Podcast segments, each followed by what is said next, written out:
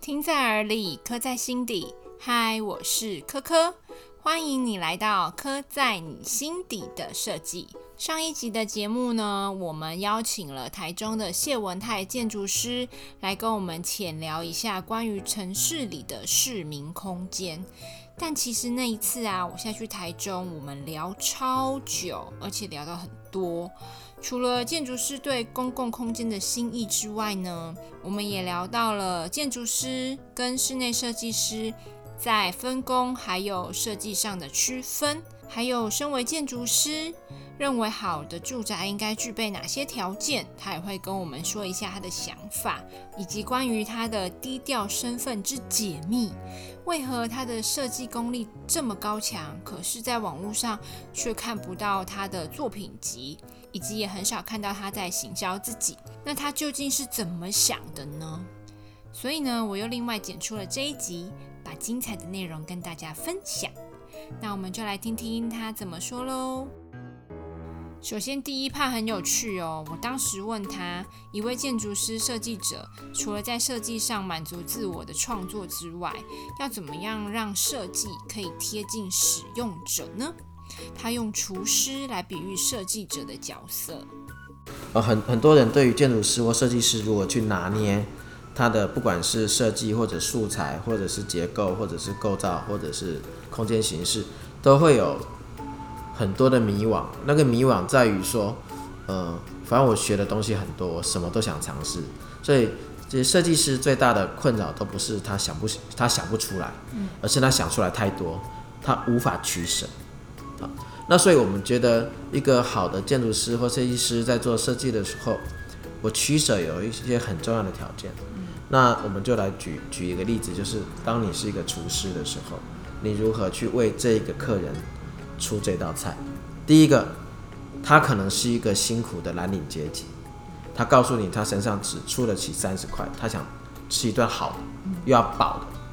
那这个时候你应该做怎么做选怎么做选择？第二个来的是一个非常重视，呃，非常重视他呃食材品质的一个一个一个客人，那你怎么去安排符合食物里程、新鲜度、当令的这种巡食给他？好，那那有的人他说我今天要请家宴，我要婚办婚礼，那你就必须理解这个人对于一个。美好的婚礼的想象是什么？在他的人生中，他认为吃这一餐里面吃到什么东西，就代表一种满足，或者是一种呃他一辈子的向往。所以他在这个人生很少、很仅有的一次，或者好了，可能现在社会可能一两次没关系。嗯。的婚礼里面，他要 他要吃到这个他梦想中代表他人生另外一个阶阶段的一个一个食材。那设计出什么样的场合，什么样的摆盘？我觉得这个事情就是你可以很能理解，厨师放进去一道菜的里面的心意，针对客观条件，针对你的食客、你的客人的需求背景的不同而所做的处理嘛。嗯。那建筑师何尝不是？嗯。当我今天是一个在一个比较偏乡，我必须做做这样的一个呃异族服务的时候，我必须知道说。我的材料其实花不起太昂贵的建材，我甚至必须就地取材，甚至我必须训练当地的人来投入自力造物或参与式的造物。那当我今天知道说，我今天可能是服务的对象，可能是一个高科技的业主，或者是他是一个呃某一些更必须反映当代高科技或或技术的某种建筑物的时候。那我必须知道，我必须选择的结构形式，我的一些材料形式都必须有一些当代性，我都必须有一些更大的挑战跟突破，甚至是前人所没有做过的一些事情，来彰显这个建筑物在现在或甚至是未来这件事情的一个一个代表性、象征性。我想每一个不同的对象，我们所要去去去面对的挑战的课题不太不太一样，对，不太一样，所以。用这个厨师烹调这件事情，呃，就可以比较可以让大家，因为大家每天都要吃，对，比较可以了解设计师跟建筑师到底在在想什么，对。可可是我在网络上啊，真的都找不太到你的所有作品哎，除了像是公共空间、绿空啦、帝国糖厂啊、台中文学馆之外，那你都不担心别人不知道你做了什么事情以及在做什么事情吗？事实上是这样的，就是其实我们我们我们从业到现在有非常多的类型的案子啊，嗯，那包括私人的，包括他们的厂办，包括他们的企业大楼，包括他们私人的住宅，甚至服务建设公司的建案，嗯，那但这些事情对我们来说，因为我我我可能个人是一个比较害羞的人，所以所以比较不懂得行销这件事情很重要，因为对我来说。做建筑设计或经营一个事务所，它是一个文化，所以我很难个人认认知上很难说，哦，我今天透过一个行销，然后瞬间啊承揽了非常多的设计案，但是我的人手不足的时候，我就可以赶快上网找了一些啊面面试之后找了一些不曾合作过、没有共识基础、呃没有互相的一个呃互动频率没有调整好的。的同事就进来就帮业主来处理这样的一个案子，所以我比较没有办法这样，所以我们事务所的规模一直是维持十几年来一直维持一个稳定的规模。那这个规模导致于说我们能接的案子就要吃得饱就这么多，嗯，所以原则上就不太需要经过这种包装跟行销，嗯，所以我们就很少在媒体上把我们做过的作品。来做来做分享跟呈现了，那要可以啊，都我们交个好朋友，改天带你去看这样子。好，那经过屋主的同意，我们就可以去。我我们我们一直在讲那个事情呢，就是上次你们在文学馆的时候跟你们聊，我们觉得说，呃，我们以前有同事问说，为什么我们公司都没有刻意去经营我们自己作品的风格？嗯，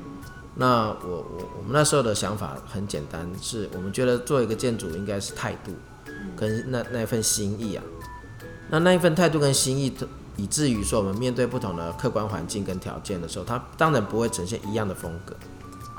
但是，呃，有一天如果有人觉得，呃，这个作品好像有点意思，有点不一样的看法，然后一问之下呢，才发现说，这建筑师是我们。他说：“哦，难怪。”我一直在讲“难怪”这两个字，会会会非常精准的点出说，我们一直想努力的方向，就是一个核心。一致的核心价值在推推着我们往前做任何的案子，背后的那份支持的力量，就是那个难怪，就让人家觉得说，哦，真的，难怪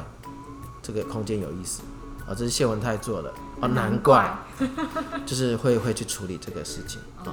那个难怪对我来说是很重要的一个力量，那那也因为这件事情，也让我们不会一直犹豫说，我们要不要这些特殊的在在建筑物上去。埋下一些特殊的形象或者造型，或者是风所谓的风格，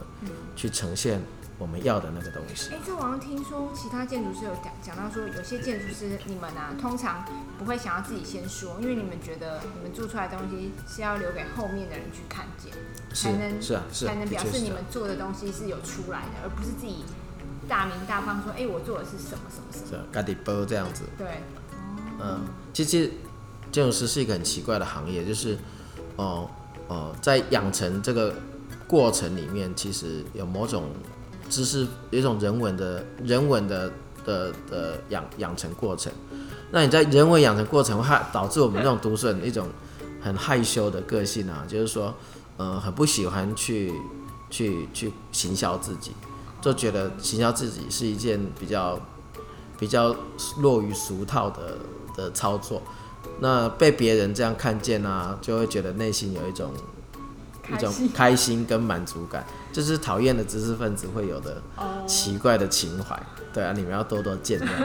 就是不能自己说自己作品有多好，而是要别人说，哎，我觉得你的作品真的很棒。对了，对了，对了，简单的说就是这样子，然后这样就觉得被看见。哦。对，不过不过这也不是每一个建筑师都这样子啊。那至少有蛮多建筑师，他会希望说，他很认真的在他的专业领域做努力。嗯。好，那其实当他已经努力完这个之后，其实他会有下一个挑战在在投入，所以他也不见得会有非常多的心思在做行销。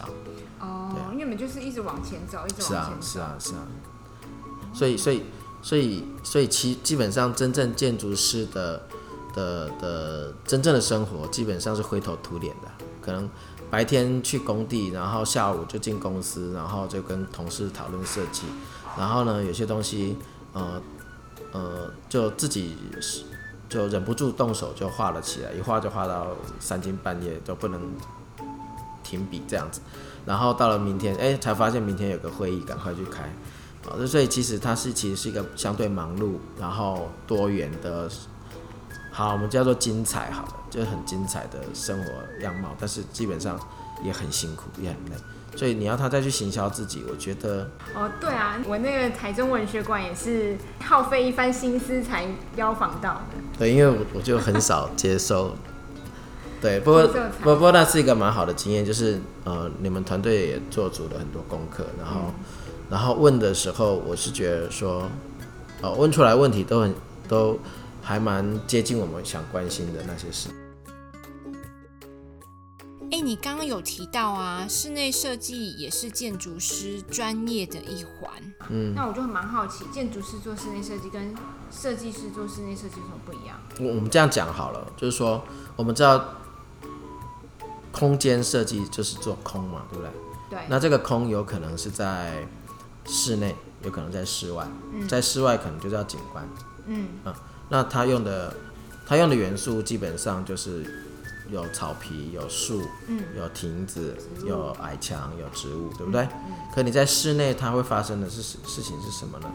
那呃，户外有阳光嘛，那室内就会让光线进来，你会开窗，对，对，你会有柱子，那柱子某种程度反映了这个建筑的本质的结构，对，的力力学的美，那。光线进来了，结构撑出来了，它就形成了一个空，对，所以室内空间就做完了。你是你现在是不是有提到说，其实建筑师要做的是空？对，那室内空间做完了，其实室内设计做完了，这最高的最高的一个境界是这样。所以你到国外去看安藤的案子，看魏延武的案子，他们其实是建筑做完，空间就做完了，室内设计就做完了，他们不会再去这个拿美耐板啊去封这一面墙。拿着什么东西去装饰这个地方，基本上没有，因为空这件事情就就决定了这一切啊。那那为什么会慢慢会有一个室内设计产业呢？因为基本上，呃，当我们对于生活环境的品质跟要求跟想象越来越多元的时候，呃呃，建筑物开始会有一种产品化的倾向。那简单的说就是呃。会有个集中量产的状况，譬如说办公大楼，譬如说建设公司的住宅，嗯，好，那它量化不可能，就不可能对于每一个居住者做特殊的设计，嗯，所以它必须设计出一个最大家接受度最高、最中庸的一种一种建筑体，撑出里面的最中庸的空间，大部分的人最接受，所以它可以把房子卖光光。但是那我的商办大楼都可以租出去，但是每个进驻的人都觉得它不够，这个空间不够，不够我要的那个味道，不够我要的那个氛围，不够亮，不够暗，不够低，不够白，不够粗糙，不够细致，等等，所以我们必须有另外一个专业的人来来帮他把这个空间进一步处理到他认为住在这里面是符合他想象的一个。那这个人，建筑师当然就是可以做了，因为他本来就可能是建筑物的设计者。我们在大学的养成也也也是一致，都会都有一样的养成。那他为什么没有做？因为他他必须，我觉得当社会走向这么成熟而复杂的时候，哦，某某种程度的专业分工是必必然的，是必然的。所以建筑师继续处理建筑这一块。那就会有一些对于室内设计或是这种更细节处理、更细腻、学有专精的的同业跟设计师，他就来接手，嗯，把后半段的东西还没有处理完的处理完，嗯，也因此你会发现说，如果今天设计一个博物馆，或者一个国外大师设计一个美术馆，它的建筑体的内外、室内跟外面基本上已经是一体的，它已经设计完了，它没有再多余的二次装潢了，嗯。呃，那就是因为当那，但是它是量身定制的、克制化的一个作品。可是当我们是一个产品的时候，集合住宅的时候，或者办公大楼的时候，这些东西它是寻求最均值、最量产化、最中庸、大家接受度最高的一个一个空间。难怪我听设计师说，因为我就问说，那集集合住宅已经有已经有空间配置，为什么需要设计师？他说，因为建筑师规划不好。对，就比如说什么门怎么会开在这里啊，之类的窗怎么开在这里啊？对，但是这个事情好或不好，见当然见仁见智啊。对，那我要我要谈的是说，无论如何，他就是跟呃买的那个人或者或者要住住进来的这个人的想象有落差，所以他需要有一个人来协助他把它做到位。嗯，因为毕竟他当时就不是一个以量身定做的产品。对啊，所以一百个人住进来，一百个想象啊。对。所以需要有另外一百个室内设计师帮他。呃，帮他把这个空间做到他要的样子嘛。哦，好，所以室内设计师就来接手这一块，让这个空间更好，嗯，更更好。那所以其实有蛮多优秀的室内设计师，他也会介入建筑设计的过程，因为他从室内设计未来那个质质地质感的细腻的观点回推去建议那个建筑物应该长什么样子。所以我觉得其实大家都是同一个，